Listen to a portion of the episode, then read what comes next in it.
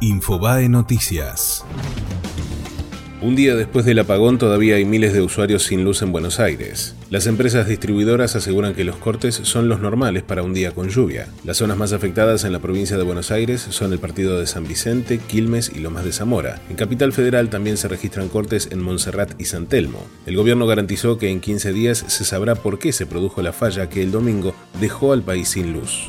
El riesgo país sube 1% y sigue por encima de los 800 puntos básicos. El indicador de JP Morgan asciende 10 unidades a 855 enteros, aunque sigue lejos de los 1000 puntos básicos alcanzados el 3 de junio.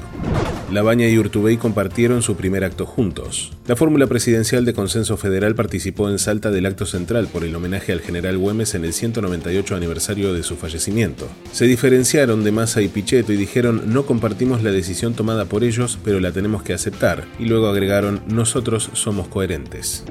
Boca dio a conocer el parte médico de Andrada. El arquero pasó de pelear la titularidad en el arco de la selección en la Copa América a quedarse afuera de la competencia. El futbolista de 28 años sufrió un traumatismo durante un entrenamiento que le provocó un derrame articular.